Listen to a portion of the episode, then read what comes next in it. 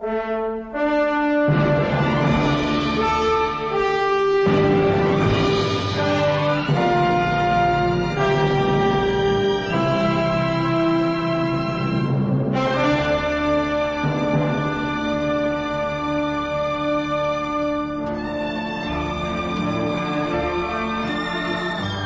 César, muy buenos días. Muy buenos días, Federico. Bueno, vamos con uno de esos, eh, de esos hechos históricos, o sea, no hablamos de mitos, hablamos de historia, además historia que se prolonga a lo largo de algunos siglos. Sí, sí, sí. Y que tiene, que da lugar a fenómenos sociológicos para mí, eh, uno de los más impresionantes de la historia es el de la Cruzada de los Niños. Sí, es cierto. No es, el único. Es cierto. Pero en general, el fenómeno de las cruzadas, pues hombre, cuando uno ve cosas como la vuelta de Naivanjú de Corazón de León, pues bien, ¿no?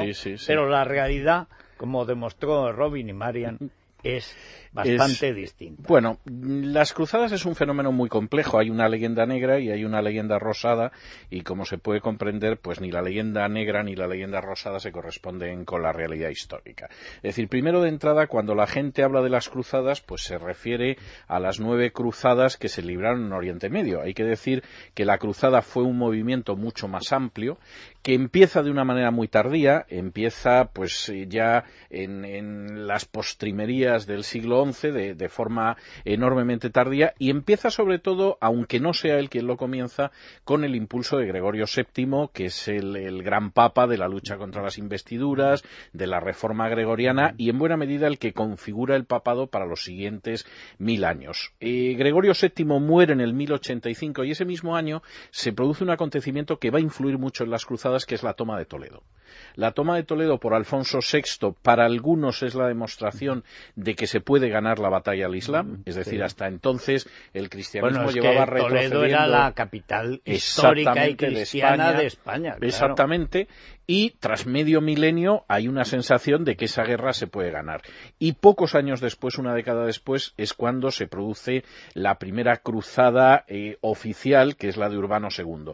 Tengo que decir que hubo cruzadas, mm, aparte de esas, muy numerosas. Por ejemplo, hubo cruzadas meramente de expansión del papado, como fueron las cruzadas de ciertas órdenes militares contra Rusia. Quien haya visto a Alexander Nevsky, pues lo que ve es la derrota de los cruzados en la famosa batalla del lago, eh, recreada por Eisenstein no sé si fue así, pero fue así, fue así, fue pues así. Es, maravilloso. Es ¿eh? impresionante, donde obviamente los malos son los invasores cruzados de la orden teutónica y por el contrario los buenos son los rusos de Alexander Nevsky. Hubo también el caso de la cruzada en 1199 de Inocencio III contra Marbardo de Sicilia. Hubo cruzadas contra herejes, por ejemplo, las cruzadas contra los albigenses o las cruzadas contra los husitas en el siglo XV, pero no cabe la menor duda de que las cruzadas, cuando la gente habla de las cruzadas, habla de las nueve cruzadas que se producen. ¿Cuáles fueron las motivaciones? Bueno, la historiografía marxista siempre ha insistido en que era un intento de que los segundones de las familias nobiliarias encontraran acomodo en Oriente Medio. Es decir, casi casi las cruzadas eran un poco como el descubrimiento o la conquista de América dos siglos después. Bueno, pues eso es historiográficamente insostenible. Es decir, la mayor parte de la gente que fue a las cruzadas no fue por oro ni por medro personal y hay que decir que las motivaciones eran motivaciones espirituales. Luego esa espiritualidad nos puede rechinar o nos puede convencer, pero eran motivaciones espirituales. El primer motivo de ir a las cruzadas, y esto puede resultar chocante en el siglo XXI, pero está muy documentado, era el perdón de los pecados. Es decir, la, eh, la cruzada era una peregrinación cruzada. Es decir, se pretendía llegar hasta los santos lugares santos lugares llegar a los santos se habían lugares, convertido en imposibles. Eh, ocasionalmente sí, ocasionalmente no. Es decir, había gente que poco antes de la primera cruzada estuvo, volvió y no tuvo problemas, pero estabas al arbitrio de lo que decidiera el gobernante de turno. Es decir, el peregrino podía llegar y no tener problemas en llegar a la iglesia del Santo Sepulcro, o podía llegar y acabar en una caravana de esclavos. Entonces, eso era imposible de saber en buena medida. El llegar a Jerusalén, aunque fuera en una peregrinación cruzada, llevaba la indulgencia plenaria. Tengo que decir que ya el viaje era tremendo. La primera cruzada significó tres años de viaje, del 1096 al 1099 que además... ¿Por dónde iban? Eh, bueno, pues el viaje iba atravesando Francia, Alemania, en Alemania además se detuvo porque se dedicaron a destruir todas las juderías de Alemania, Maguncia, Worms, etcétera.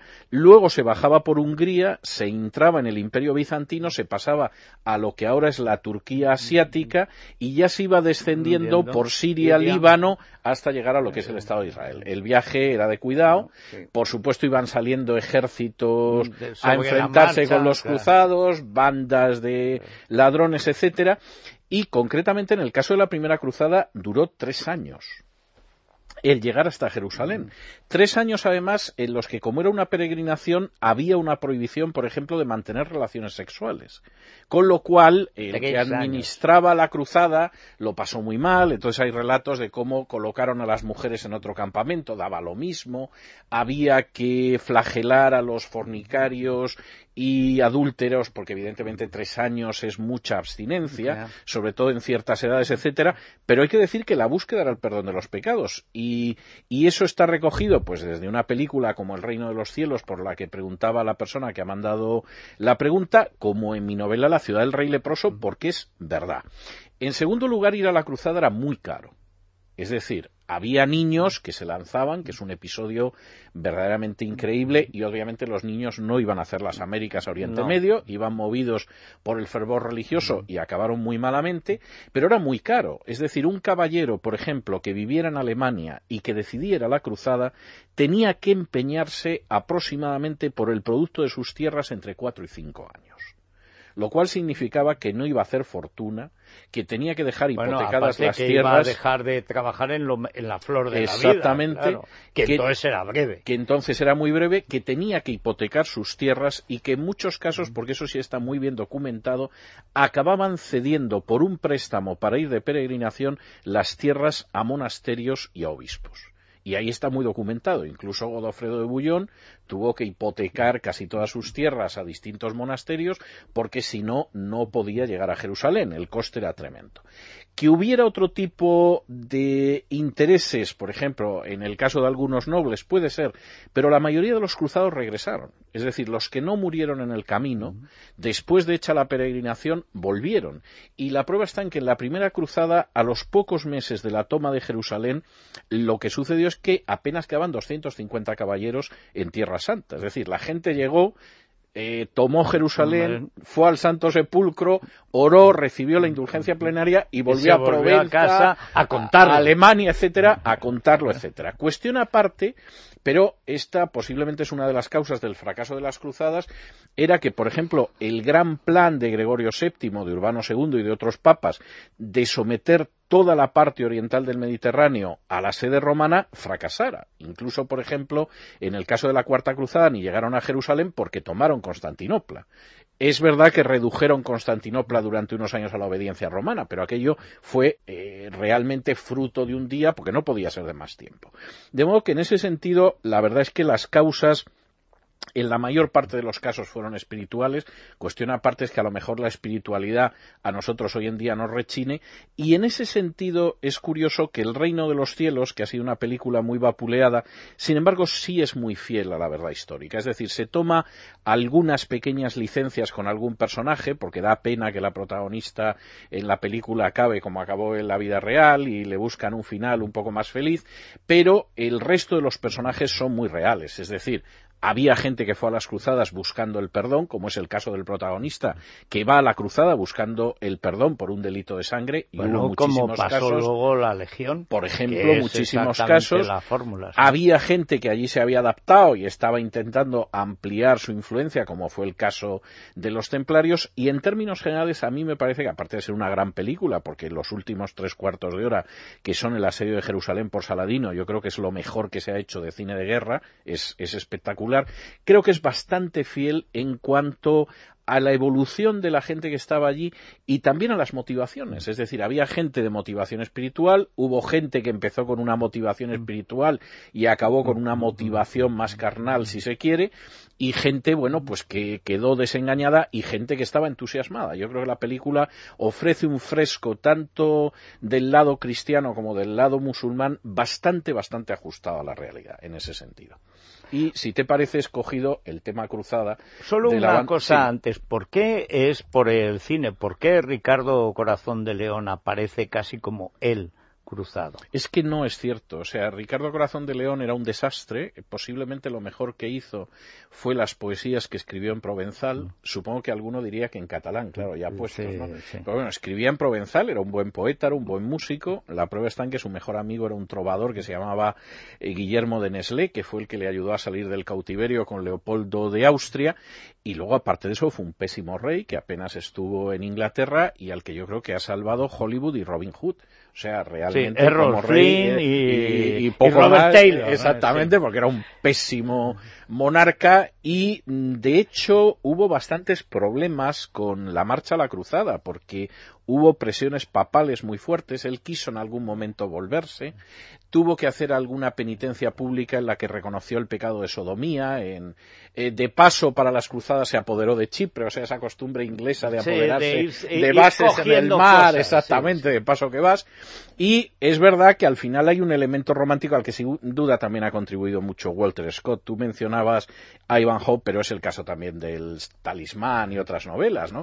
A mí me parece absolutamente injusto, o sea, quiero decir, su éxito fue muy limitado, eh, recibió la ciudad de San Juan de Acre que tomó, pero no llegó a recuperar mm. Jerusalén, aunque llegó a un acuerdo con Saladino, que de todas formas era muy generoso. Tengo que decirte de todas formas que en San Juan de Acre, que ahora se llama Aco en el Estado de Israel, todavía hay calles donde se conserva el escudo de Ricardo Corazón de León. Es decir, los sucesivos, los sucesivos señores que ha habido turcos, británicos, israelíes, etcétera, pues mantuvieron el escudo en algunas casas y recuerdo que hace unos años yo tomé las fotografías, por cierto, apenas a unos pasos de la playa donde se supone que el gran pez vomitó al profeta Jonás. Nada menos. Bueno, hay que, hay que decir que esa película que citamos antes, Robin y Marian, es una gran película. Es una película extraordinaria de Richard Lester, Además, Sean eh, Connery y Audrey Hepburn. En un momento ya de madurez espectacular y que es la vuelta de las cruzadas de verdad de un soldado profesional que al final ya no sabe muy bien y en el fondo vuelven para morir. o para acabar sus días, ¿no? Eso es muy histórico y yo recomiendo leer los, las propias crónicas de las cruzadas que son interesantísimas porque desmienten tanto la leyenda negra como la leyenda rosada y queda en una zona gris melancólica entre medias que merece la pena leer. Yo creo que de las lecturas más apasionantes de la Edad Media son precisamente las crónicas de las cruzadas, tanto los árabes como los cristianos. Bueno, pues eh, dicho queda, hacemos ¿Escuchamos esa música de la que nos habla ah, sí, esa cruzada del reino de los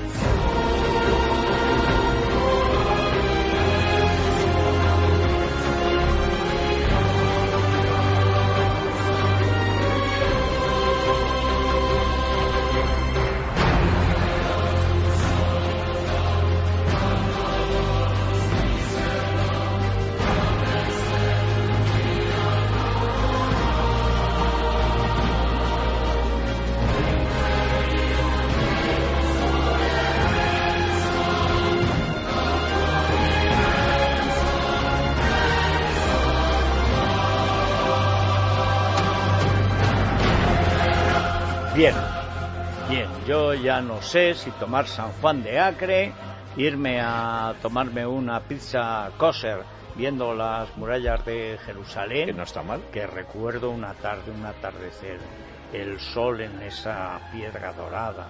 Eso es las murallas, estás enfrente. Oye, yo siempre pensé que las pizzas kosher serían malas. Son buenísimas. Por cierto, Federico, si, si me disculpas la inmodestia de la autocita, es la noche de César, el lunes y el martes de la semana que viene. Dios mediante se radiará desde Jerusalén. Válgame Dios. O sea, ¿ves? Tenemos gente en todas partes. Cada día es radio es más eh, poderosa, es relevante. No sé si nos van a dar la emisora en Jerusalén, pero bueno, de momento vamos a radiar dos días. bueno, estamos allí. Luego ya veremos. Vamos con el doctor de la Morena.